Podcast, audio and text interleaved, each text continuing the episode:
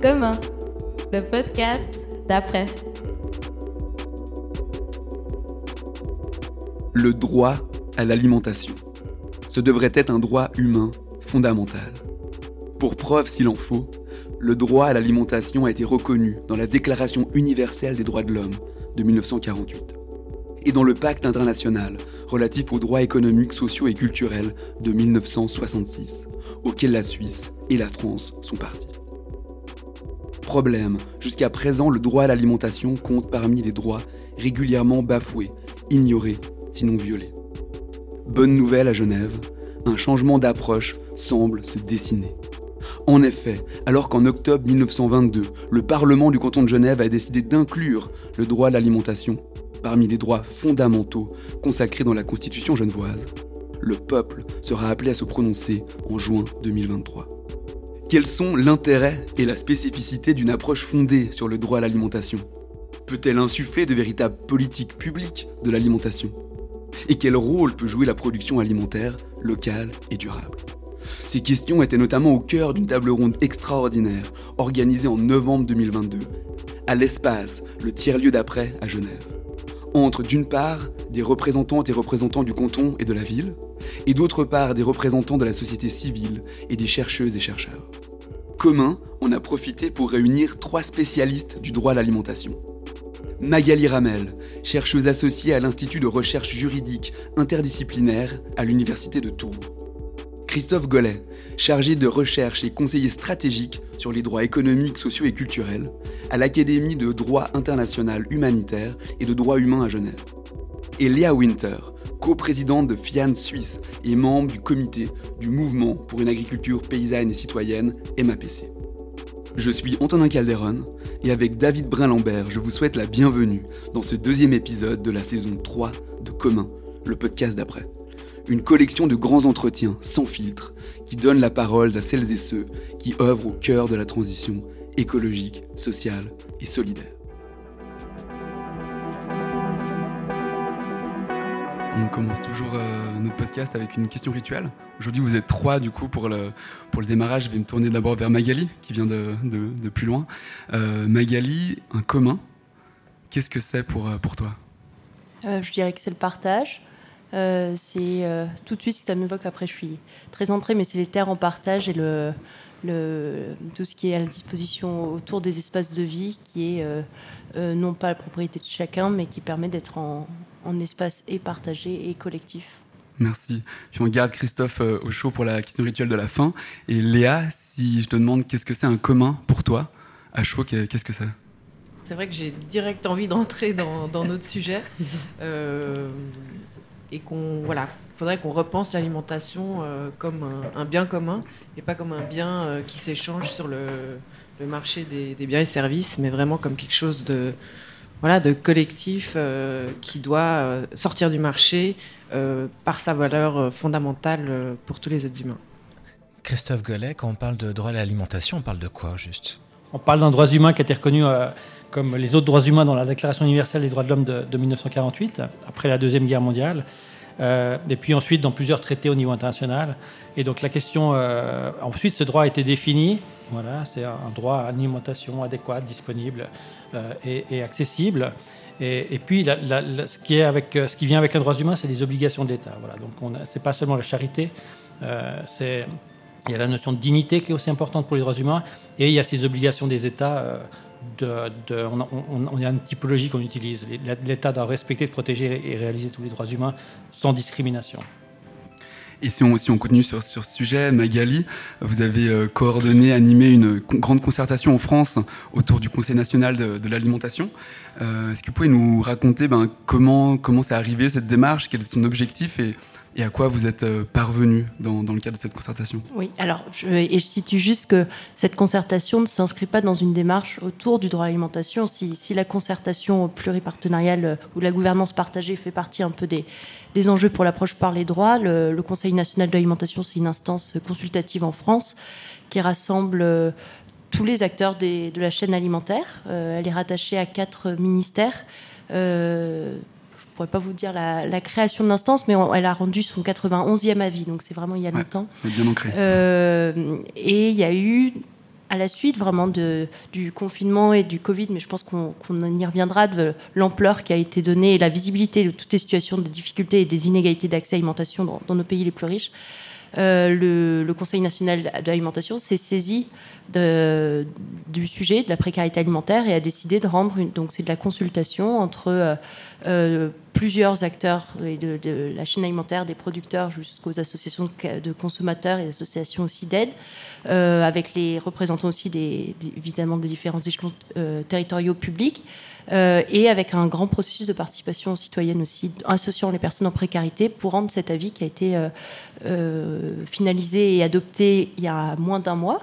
et dans lequel une des recommandations est la reconnaissance du droit à l'alimentation. Donc c'est là qu'il y a un pont peut-être avec ce qui se passe à Genève, sauf que là c'est juste au stade de, de reconnaissance de ce droit qui aujourd'hui n'est ni reconnu ni en France, ni au niveau européen, ni dans la charte sociale européenne, ni dans la, la Convention européenne des droits de l'homme, alors que c'est un droit, comme le disait euh, Christophe, qui est reconnu au niveau international. Mais on est moins avancé en France que ce que vous l'êtes vous à Genève pour promouvoir et pour essayer de pousser cette reconnaissance.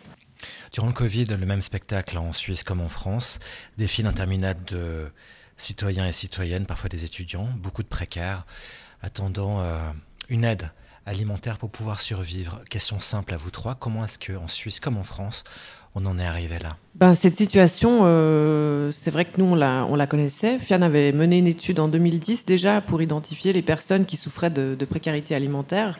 On retrouve un peu les mêmes publics qu'on a retrouvés dans la rue euh, au printemps 2020, c'est-à-dire euh, les populations migrantes, les femmes mères de familles monoparentales, les travailleurs précaires, pauvres. et c'est tous ces publics-là qui, ben, avec la crise du jour au lendemain, ont perdu leur source de revenus et n'était absolument pas inséré dans notre système de protection sociale. Voilà ce qui s'est passé. Peut-être si on, si, on, si on, reste avec, avec toi, euh, Léa, si on, si on arrive sur, sur Genève, si on parle déjà, de, avant de parler de la distribution, mais de la production, c'est quoi l'état de la situation à Genève en termes de, de, production et d'autosuffisance euh, alimentaire? Alors elle est très faible. Hein, euh, en Suisse en général, mais à Genève particulièrement, on est sur un tout petit territoire. Euh, ben maintenant, on peut plus construire euh, en zone agricole, mais ça a été quand même le cas euh, pendant longtemps. Donc, on a peu à peu grignoté sur les terres agricoles pour, pour construire. On s'est souvent retrouvé dans des situations compliquées où on devait arbitrer droit au logement, droit à l'alimentation sur les, les, projets de, de déclassement. Euh, la situation, elle est. Enfin voilà, on est en plus la Suisse avec nos montagnes, pas du tout euh, en situation d'autosuffisance. Donc il faut bien entendu euh, penser à cette situation d'approvisionnement alimentaire de façon régionale sur le territoire, avec bien sûr la France voisine. mais effectivement, il faut qu'on voilà, qu'on recentre les filières ici. Il faut absolument qu'on soit au maximum autonome. C'est aussi ce que nous a démontré la crise Covid. Et il y a euh, sans doute des ajustements à faire, parce que par exemple à Genève, on produit euh, des tomates hors sol pour toute la Suisse. Donc est-ce que c'est ça qu'on veut comme production agricole à Genève? Je suis pas sûr. Il faudrait vraiment renforcer euh, le maraîchage, les fruits et les légumes, les céréales pour nourrir la population genevoise. Et justement, dans, à ce niveau-là, si on sait qu'il y a à peu près 10 000 hectares de, de, surface agricole utile dans le canton de Genève, quel levier on a en termes de mode de production, de type de production, pour pouvoir nourrir plus de monde avec euh, ce qu'on a autour de nous à Genève, en France voisine, dans le canton de Vaud? Bah, c'est sûr que l'agriculture, c'est pas un, secteur euh, hyper flexible et on peut pas changer les choses euh, du jour au lendemain. Mais il y a des adaptations possibles et je pense que tout le monde se pose maintenant la question des modes de production, de comment faire mieux pour protéger nos sols, qui sont vraiment la base de, de notre alimentation. Tous les acteurs, en tout cas, se sentent concernés et y réfléchissent. Après, on ne peut pas euh, voilà, changer du jour au lendemain euh, des, systèmes très établis avec euh, aussi des populations voilà, qui ont fait comme ont fait leurs parents. Et puis, il y a aussi quelque chose qui se, qui se répète d'assez traditionnel dans, dans ce, secteur-là. Donc, il, il faut maintenant, je pense, mettre tous les acteurs euh, autour de la table et puis, euh, et puis surtout réveiller euh, chez les mangeurs et mangeuses cet intérêt pour nos produits produits localement par des gens qu'on connaît, qu'on peut aller voir dans les fermes. Et, c'est ça vraiment qui va, qui va rebooster un peu l'agriculture locale et c'est vraiment ça qu'on a besoin. Peut-être si on, si, on, si on, reprend, donc si on part de Genève, côté, côté français, avant, de revenir à l'international, quels sont les, les, les, voilà, après cette concertation que, tu as menée, Magali, quelles sont les bonnes pratiques en termes de production, mais surtout de distribution de cette production au plus grand nombre de manière accessible? Quelles sont les bonnes pratiques que tu as pu peut-être collecter, voir, peut-être même participer à, que tu peux nous, nous, nous amener ici aujourd'hui? Euh, alors moi vraiment mon, sujet c'est plutôt autour des enjeux d'accès à l'alimentation une fois que la nourriture est, produite et disponible euh, et l'avis du CNA dont je vous parlais tout à l'heure est vraiment centré sur les enjeux de lutte contre la précarité alimentaire. Je disais c'est le 91e et il y a plein d'autres avis qui touchent notamment les modes de production. Euh, donc je peux plus vous parler sur ces enjeux. Peut-être juste, et ça, permettra de répondre en, partie pour euh, on pense l'accès à l'alimentation des personnes, c'est pas uniquement l'accès aux productions locales ou l'accès aux productions euh, par euh, des producteurs locaux ou des, producteurs qui seraient en situation aussi de précarité. L'enjeu est plus vaste, c'est sûr que ça fait partie des deux, des deux maillons qu'il faut vraiment tenir. On a une crise des systèmes de production et de, la façon de produire et de, des revenus aussi des, agriculteurs. Euh, mais il y a aussi une crise sociale très forte des inégalités d'accès. Et quand on parle droit à l'alimentation, c'est bien penser cette crise en termes de système et de repenser l'ensemble du système alimentaire et des politiques agricoles et alimentaires. Euh, qui sont à la fois des leviers pour lutter contre ces inégalités, mais aussi il y a peut-être des, des causes dans ces orientations, et notamment, je pense, au niveau français, c'est là que ça se pose différemment par rapport à vous. Mais nous, il y a, un, un, nœud autour de, des orientations de la politique agricole commune, par exemple, au niveau de l'Union européenne et du droit de l'OMC, euh, et du fait que dans aucun, notamment au niveau des orientations des politiques agricoles, euh, je vous parle, donc ça ne s'applique pas pour la France, pour la Suisse, pardon, mais pour la France, les seules valeurs qui dirigent les, enjeux et les, valeurs fondamentales qui dirigent, la politique agricole, c'est les enjeux de libre-échange des marchandises et de sécurité sanitaire, donc le, localité. Euh, ça revient avec la question des communs qui était euh, au début. Nulle part dans notre politique agricole commune aujourd'hui, il y a cet enjeu que cette nourriture puisse permettre de nourrir toute la population. Cet enjeu d'un droit à l'alimentation.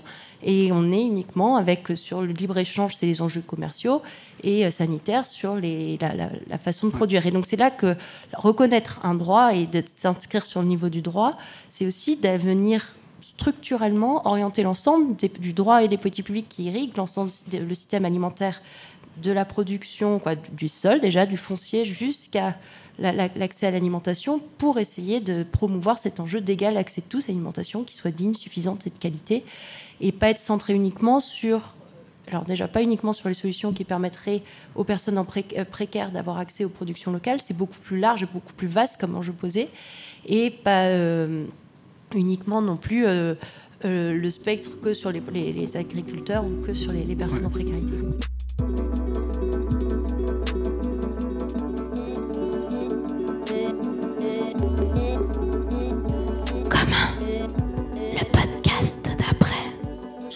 Parlait beaucoup justement du prix juste, enfin, en gros, la, tension entre le prix juste à la production et à la, consommation. Donc vous vous centrez surtout sur le prix juste à la, consommation, sachant qu'il est aussi induit par les politiques publiques et le fait qu'il y a, de la, subvention. Et, puis que le fait que les marchés, euh, les denrées agricoles soient cotés sur les marchés financiers. Quoi. Dont, une grande partie s'échange à, Genève. On dépasse clairement le, niveau local aussi de, ce qu'on peut avoir. Et, donc dans cette tension de prix, prix à la production, à la consommation, on entend parler de plus en plus de sécurité sociale alimentaire on a aussi des expérimentations à Genève, on y reviendra peut-être, d'intégration d'une partie de la, charge de consommation dans le loyer qui permettrait par des politiques euh, publiques de rendre plus accessible en fonction des revenus ces, types de, bah, charges alimentaires. Est-ce que vous avez justement des, préconisations de comment rendre accessible cette alimentation euh, au plus grand nombre par des politiques publiques notamment ou d'autres euh, choses? Je ne vais pas avoir de préconisation en, soi, c'est plus j'étudie sujet par l'angle des droits et est-ce que ça vient soulever éventuellement comme, euh, comme sujet, et puisque ça peut euh, justement euh, ouvrir pour promouvoir telle ou telle pratique peut-être, ou en tout cas le, les questionner. Et, quand on parle de droit à l'alimentation, ça veut, c'est vraiment c'est ce que présentait Christophe, c'est une définition, c'est une façon aussi de protéger le droit des personnes et de penser l'engagement de la responsabilité de l'État. C'est pas la promotion d'une solution un peu magique. très magique ou bien très définie qui, qui, viendrait résoudre tous les enjeux. C'est de se dire comment après on vient évaluer aussi les politiques qui vont être mises en œuvre ou tel ou tel dispositif type sécurité sociale de l'alimentation au regard ensuite des enjeux protégés par le droit à l'alimentation. Et donc, pour être quand même plus précis sur la sécurité sociale de l'alimentation, c'est, je ne sais pas si vous avez des échos de ce, projet ici à Genève. Euh, c'est porté par euh, principalement le, mouvement paysan initialement, euh, par la conf paysanne, par les ingénieurs sans frontières aussi, et de penser un dispositif qui permettrait d'avoir une ressource. Ils ont évalué à peu près 150 euros par euh, ménage ou personne, ça je ne sais pas, euh, pour pouvoir euh, s'approvisionner auprès d'une nourriture qui serait de façon démocratique. C'est vraiment fondé sur la notion de démocratie alimentaire, comment par la base et par les mouvements citoyens, on permet de remettre la question politique au centre et de construire à partir de là. donc choisir vers où dépenser cette, cette ressources pour l'alimentation. C'est évidemment penser avec euh, comme euh, socle, c'est que les, familles qui ont des revenus modestes, pour beaucoup, l'alimentation est la variable d'ajustement dans les budgets. Il y a d'abord les, loyers, les factures, et puis après, les, personnes se privent. Donc ça permet de consacrer un, budget de l'alimentation et d'aller vers des productions euh, choisies euh, collectivement, et donc sous-jacent quand même de soutenir aussi les productions plutôt locales ou les producteurs locaux. Et donc ça, c'est un des dispositifs, par exemple, il y en a d'autres, hein, comme ce que vous disiez par rapport à l'habitat, ce sont des dispositifs qui émergent. Euh, pour essayer de penser autrement la façon, je pense, de, de de répondre aux situations d'inégalité sociale très fortes qui se disent surtout dans le, système alimentaire. Après, euh, clairement, et ce qu'on a notamment dans l'avis du Conseil national de l'alimentation, c'est porté, c'est clivant comme sujet aussi en France. Et dans l'avis, dans on a fait euh, euh, non pas une recommandation stricte sur le sujet, mais une consultation pour que chaque partie prenante présente un peu les bénéfices et les risques qu'ils voyaient autour de ce dispositif. C'est ce qu'on a fait dans, le, dans la vie. Et puis, à partir de là, la recommandation, c'est de venir expérimenter. Pas dire c'est ce qu'il faut promouvoir en France, mais venir expérimenter euh, ce dispositif au niveau territorial. Donc, on verra, il y a déjà des expérimentations qui se nouent en France. Ce qui me semble, en tout cas, ce que vous me disiez, préconisation, en tout cas, le point d'attention, c'est de se dire, c'est extrêmement intéressant, je pense que ça nous aide à penser autrement ces rapports et les solutions qu'on peut penser collectivement et sociétalement. Mais il ne faut pas perdre de vue, et c'est ce qu'on disait juste avant, qu'il y a un nœud, il y a des causes autour des orientations de la PAC et de, le droit de l'OMC. Et donc, on ne peut pas estimer qu'on aura résolu tous les enjeux par un dispositif. Il ne faut pas lâcher le fait qu'il y a des, des niveaux vraiment d'orientation politique et droit plus structurels sur lesquels il faut euh, agir. Et c'est un peu l'essence aussi de, se positionner en termes du droit à l'alimentation, c'est qu'on va venir ensuite euh, clairement chercher dans l'organisation sociale et politique qu'on a et donc les orientations du droit positif, ce qui peut faire obstacle à la, mise en œuvre de ce droit à l'alimentation et d'accès à toute alimentation de qualité. Merci. Euh, si, si, on se tourne vers, vers Christophe, tu, tu, es un spécialiste du droit à l'alimentation à l'international depuis, depuis une vingtaine d'années.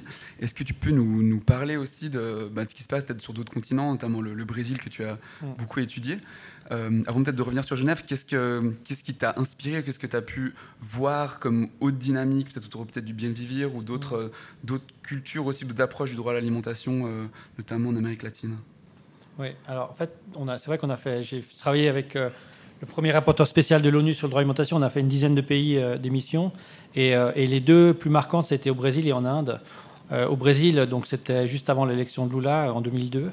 Euh, Lula, pendant, pendant 8 ans, pendant son mandat, et ensuite Dilma Rousseff pendant, pendant 3 ans ensuite, la lutte contre la faim, c'était leur priorité. Ils ont, ils ont créé un Conseil national sur l'alimentation et la, nutrition, le CONSEA, qui était très participatif.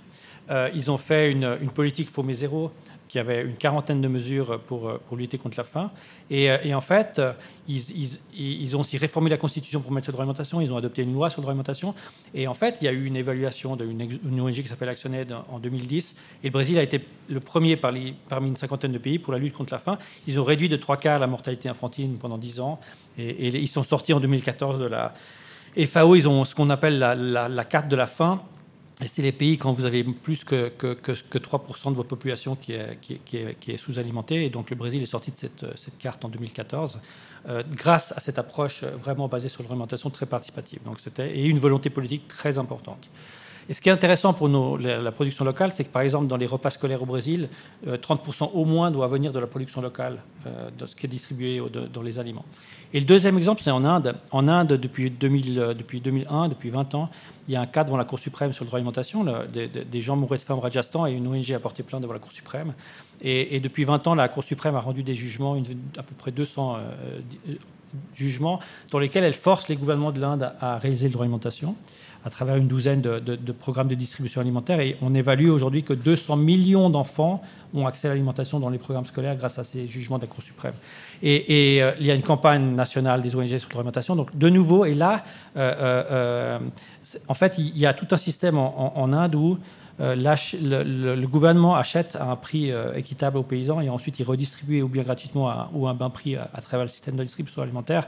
Et c'est ce euh, programme que le gouvernement voulait remettre en cause il y a, quelques années. Et les, les, paysans indiens ont fait pendant une année, ils étaient des centaines de milliers à Delhi, pendant une année, ils sont restés à Delhi pour, pour se mobiliser, pour être contre ces décisions qui finalement a été, a été révoquée. Donc en fait, le gouvernement est revenu sur cette décision. Grâce à et le système, euh, grâce à leurs revendications paysannes et, la, mobilisation énorme en Inde.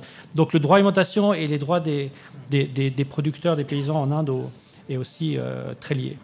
Euh, donc en fait, là, on, va, on, travaille aussi sur les droits des paysans et paysannes depuis une dizaine d'années. Il y a une déclaration qui existe aux Nations Unies. Euh, parce que, par exemple, bah, c'est les premiers qui ont, dans le monde, des personnes qui ont faim, 80% sont dans les, dans les campagnes. En fait, c'est les personnes qui produisent l'alimentation qui ont faim. Donc, euh, donc il faut leur, leur, garantir un accès à la terre, aux ressources, aux semences, à l'eau. Même, même en Suisse, là, on a voté à Genève pour un, salaire minimum.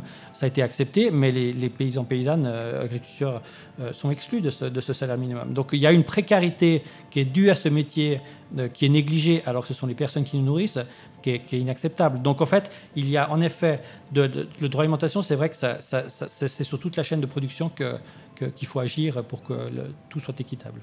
Et peut-être pour euh, refaire le, lien avec Genève, donc là on est dans, dans, un huis clos en attente d'une séance avec notamment un, de, nos, ministres euh, à Genève et puis toute la société civile et des acteurs qui travaillent autour de l'alimentation que vous avez euh, invité, qu'on a invité ici dans, dans l'espace. C'est quoi les attentes finalement? C'est quoi le, potentiel? C'est quoi les enjeux de cette votation du mois de juin autour de l'implémentation, de l'inclusion du droit à l'alimentation dans la Constitution genevoise? Qu'est-ce que ça peut faire Qu'est-ce que ça peut changer concrètement? Donc en fait, il faut savoir qu'en Suisse, on est dans un pays où les droits sociaux ne sont pas reconnus comme des droits sociaux euh, dans la Constitution nationale. C'est uniquement des buts sociaux. On a des droits qui sont les droits civils et politiques, toutes les libertés, etc. Mais les droits sociaux sont des buts sociaux. Et, euh, donc les cantons ont la possibilité d'être un peu plus progressistes en reconnaissant des droits sociaux. Et on a eu une nouvelle constitution en 2012 dans laquelle il y a le droit à l'environnement, il y a le droit euh, au logement, il y a le droit à la santé. Et il y a un droit à la couverture des, besoins vitaux, mais, qui n'est pas du tout un droit à l'alimentation euh, digne, adéquate, etc. Donc, avec le Covid, il y a eu une proposition du Parlement de reconnaître le droit à l'alimentation dans la Constitution genevoise. Et donc, le Parlement a accepté cette proposition et on, tout le monde, la population va voter en juin. Ce que ça change, c'est que, et c'est aussi parce qu'il y a une volonté politique derrière et de la société civile, c'est qu'en fait, ensuite, il, faudra faire une loi, il faudra faire une politique. Et le but, c'est d'avoir une politique publique de l'alimentation à Genève, ce qu'il n'y a pas. On a, ça se passe un petit peu à l'agriculture, un petit peu au social, un petit peu à l'éducation, mais il n'y a pas une politique publique de l'alimentation qui va de la production à la consommation à l'aide alimentaire avec un budget. Et c'est ça l'objectif, comme il y a une politique publique sur l'éducation, sur la santé ou, sur le logement. Merci. Et sur le même sujet, si je me tourne vers, toi, Léa, quel, euh, quel potentiel, enfin tu es plus proche, toi, plus en contact avec les, paysannes, les paysans dans le canton de Genève, qu'est-ce que du coup la mise en place d'une politique publique liée à l'alimentation, au droit à l'alimentation, à l'accès à l'alimentation, qu'est-ce que ça peut avoir comme influence, comme levier sur la production agricole, notamment autour des, circuits courts et de la paysannerie euh, genevoise? Bah, c'est vrai que c'est très euh, intéressant pour une organisation comme, euh, FIAN, hein, qui est une organisation de droits humains, qui fait un travail politique, de plaidoyer, euh, de se rapprocher euh, des, mouvements paysans. Parce que c'est vrai, ce que dit Christophe, c'est qu'en fait, euh, bah, à travers le monde, FIAN, c'est une organisation internationale. notre focus, c'est vraiment les droits des paysans, parce que dans le monde, c'est effectivement les personnes qui souffrent de la faim en priorité. Et du coup, euh, ici à Genève, ce qu'on se, rend compte, en fait, c'est que les paysannes et paysans euh, sont assez voilà, déconnectés de, ces aspects de, de droits et d'obligations de l'État. Ils sont très seuls, hein, quand même, euh, dans leur dans leur métier, dans leur vocation vraiment de, nous nourrir. Ils n'ont pas conscience de voilà des implications que ça peut avoir, du combat en fait qui est qui est, qui est global, hein, de, de, la petite paysannerie, de la paysannerie familiale qui est en train de disparaître à travers le monde. C'est le phénomène qu'on connaît ici. On perd trois fermes par jour euh, en Suisse, mais c'est un phénomène euh, complètement mondial. Donc de faire ce lien avec les paysans, de leur présenter, on a fait toute une séance avec donc, le, MAPC, le Mouvement pour une agriculture paysanne et citoyenne. Christophe est venu pour présenter justement cette déclaration des droits et ça a vraiment euh, suscité énormément d'intérêt de comprendre ces enjeux globaux, de comprendre le, langage en fait de la déclaration qui, est voilà compromis, un travail euh, incroyable qui a été fait autour de cette déclaration avec les, personnes concernées, autant par l'agriculture, l'élevage, l'eau, l'environnement, qui se sont entendus sur des revendications, sur euh, un langage commun pour promouvoir ces droits et euh, de, partager ça ici, ça a été, c'est vraiment quelque chose euh, d'hyper riche. Et ce qu'on espère vraiment, bah, c'est euh, de ne pas oublier justement dans cette politique de l'alimentation qu'on aimerait voir apparaître, bah, la production locale, les conditions de vie des, paysans paysannes, et qu'ils soient complètement partie prenante de ce processus d'élaboration de la loi. C'est vraiment ça le droit à l'alimentation, c'est le droit de la participation des personnes concernées pour qu'on ait euh, un projet, une politique qui, vraiment couvre tous les aspects euh, de la question.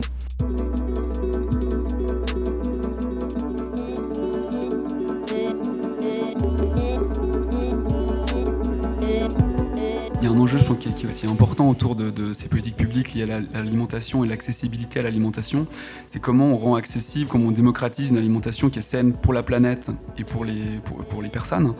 Et on voit beaucoup de mobilisation autour des fermes, autour de dynamiques euh, de circuits courts, euh, d'épiceries, de centres de distribution, appuyés ou non par les pouvoirs publics, avec une grande mobilisation citoyenne, un peu partout en France, en Suisse, dans le monde. Et on voit en même temps que souvent ça manque la cible pour des questions, des fois, d'accessibilité et de prix parfois de compréhension des enjeux ou simplement de, visibilité ou d'image que ces projets peuvent avoir. Quel est ton regard sur eh ben, des fois ce, gap, ce décalage qu'il peut y avoir de ces volontés, ces envies, soit des paysans, soit de citoyens euh, euh, qui ont envie de faire bouger les choses, et puis en même temps d'une population qui n'y a pas accès pour des questions d'argent, de prix ou euh, simplement d'information ou de, de, conscience que c'est pour eux, c'est pour elles. Comment, comment tu, tu vois ça? Alors je dirais pas que les personnes n'ont pas conscience aussi. En tout cas, c'est un, un, sujet sur lequel j'ai beaucoup travaillé et c'est vrai que si on vient encore aux éléments de définition du droit et ce que ça implique, cette approche, euh, c'est ce que disait euh, Léa, c'est les enjeux d'accès digne à l'alimentation, dans la mise en œuvre. C'est vraiment la dignité au centre, la non-discrimination, tout ce qui est lutte contre la stigmatisation. Ça va être la, participation, mais donc la participation des personnes qui sont concernées. Léa a donné l'exemple des personnes qui sont euh, agricultrices et paysannes, et c'est aussi évidemment les personnes qui connaissent la précarité quand on pense ces enjeux. Et donc comment on fait pour penser à la fois les enjeux, le suivi et l'évaluation de tout ce qui est mis en œuvre autour des politiques, euh, autour des enjeux agricoles et alimentaires, avec les personnes qui connaissent la précarité, et notamment euh, pour toutes ces, initiatives qui visent à, être la promotion d'une alimentation favorable à la santé ou une alimentation qui soit dans une seule santé, tant pour la, la, planète et les, agriculteurs. C'est rarement la, planète pardon, et les personnes. C'est rarement penser cette définition de la bonne alimentation avec et à partir aussi des attentes et des représentations des personnes. Euh, il y a une étude qui a été faite par euh, des sociologues canadiennes euh, dont le titre est. C'était en 2012, mais je trouve que le titre est extraordinaire. Le titre, c'est Les gens bien mangent bien. Et comment, en fait, quand on définit ce qu'est une bonne alimentation, dans toute l'histoire de l'alimentation, c'est toujours plutôt les personnes CSP, qui vont définir une alimentation qui correspond à leurs valeurs culturelles, qui vont correspondre au circuit qui est proche de chez eux géographiquement, qui est globalement une nourriture un peu plus euh, euh, coûteuse financièrement pour venir se différencier socialement, il y a quelque chose de très fort en fait dans ce qui est euh, culturel de, la, nourriture. C'est jamais qu'un enjeu biologique et, de, santé pour le corps. C'est toujours aussi une identité culturelle. On s'inscrit dans une culture alimentaire et on vient définir quand on parle d'une bonne alimentation, on vient parler d'une mauvaise alimentation qui est assez souvent celle des ménages plus modestes. Euh, et euh, par exemple aujourd'hui autour de la, critique de la McDonaldisation de la société, par exemple partir avec les personnes et de définir ces enjeux avec les, les personnes en précarité, c'est là qu'il y a un enjeu mais centrale pour ne pas tomber sur des raccourcis qui créent des inégalités, de la stigmatisation mmh. supplémentaire. Euh, par exemple, en estimant que euh, si les personnes ne mangent pas 5 fruits et légumes par jour, c'est le grand slogan aujourd'hui qu'on a en France, c'est parce qu'elles ne sauraient pas qu'il faut manger 5 fruits et légumes par jour. En fait, la cause, c'est qu'il y a des inégalités, que c'est financièrement beaucoup plus fort. Et donc, comment on va travailler sur ces causes euh, si les, les circuits pardon, c'est pas, c'est de la pédagogie, mais c'est aussi de penser les, les, les, solutions à partir des attentes et des besoins des personnes plutôt que de développer des, des initiatives pensées pour elles. C'est un peu le, le grand euh, slogan, tout ce qui est fait pour nous, mais sans nous, et fait contre nous, et comment on, le met bien au centre de l'approche des enjeux alimentaires. Et donc, euh, sur le, les, des dispositifs qui répondent pas forcément aux besoins des personnes, par exemple dans des coopératives, tout ce que je connais, hein, des épiceries sociales ou des coopératives qui, peinent à associer souvent des, personnes en précarité. Ça, c'est des études qui ont été faites par des sociologues en, Belgique qui montraient que vraiment, même culturellement, c'était pas les mêmes, euh, euh, pas les mêmes attentes et que c'est des coopératives qui pouvaient se mettre, par exemple, dans les, quartiers euh, qui étaient plutôt prioritaires de la ville pour être justement ouverts à tous. Mais les habitants disaient mais les nouvelles personnes qui viennent, personne va chez le, fournisseur turc, chez qui nous on va tous en fait.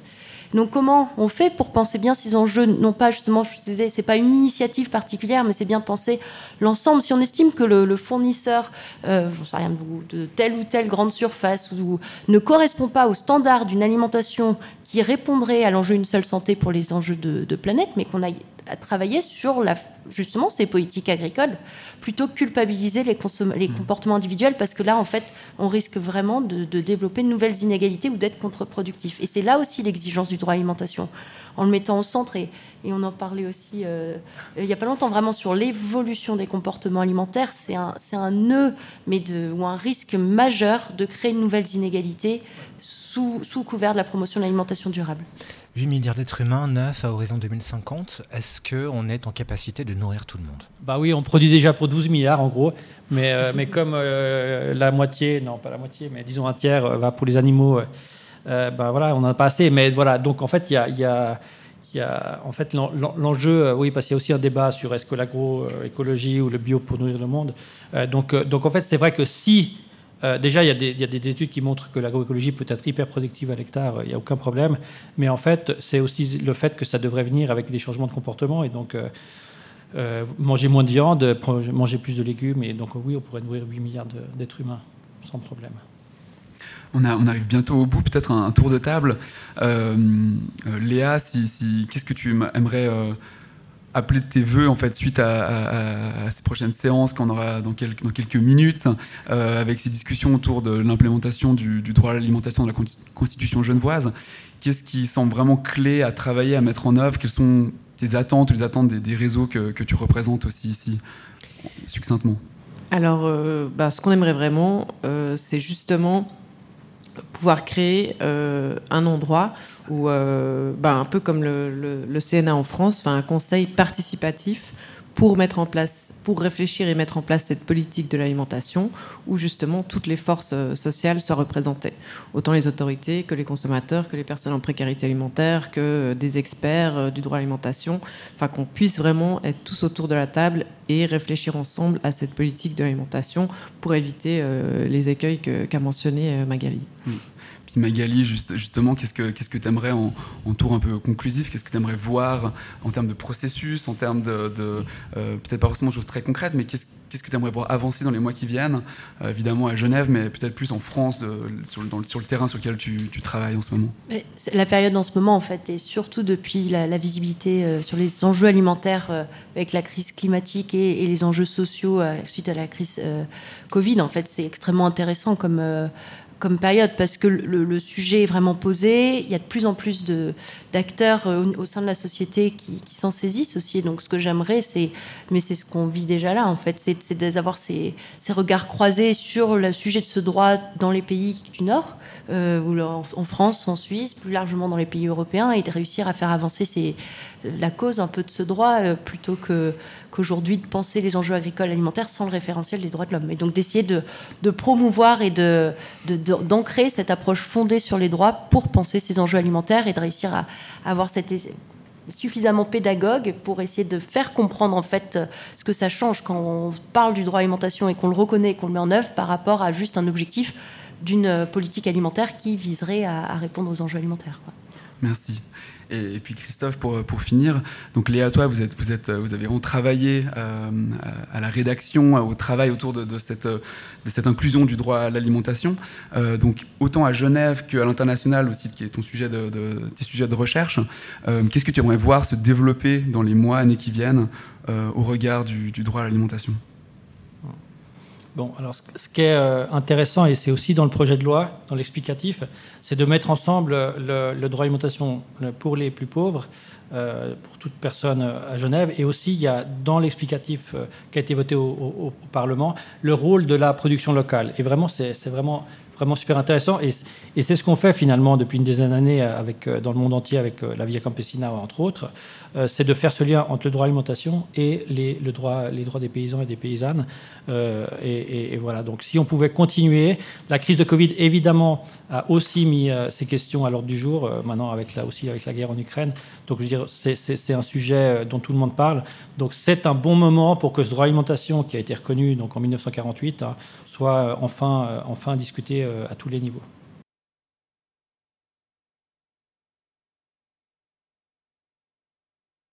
Magali Ramel, Christophe Gollet et Léa Winter étaient les invités de Comment, le podcast d'après. Comment, un podcast d'Antonin Calderon et David Brun-Lambert, enregistré et mixé par Pierre Venet, produit par Après et Chahut Média. Merci à nos partenaires pour leur précieux soutien, la Banque Alternative Suisse et Nest, Fondation Collective. Vous trouverez plus d'informations sur le projet de loi constitutionnelle modifiant le droit à l'alimentation à Genève en passant par le site internet de FIAN Suisse, fian-ch.org. On vous dit à bientôt pour un nouvel épisode de Comment, saison 3. Comment, le podcast d'après.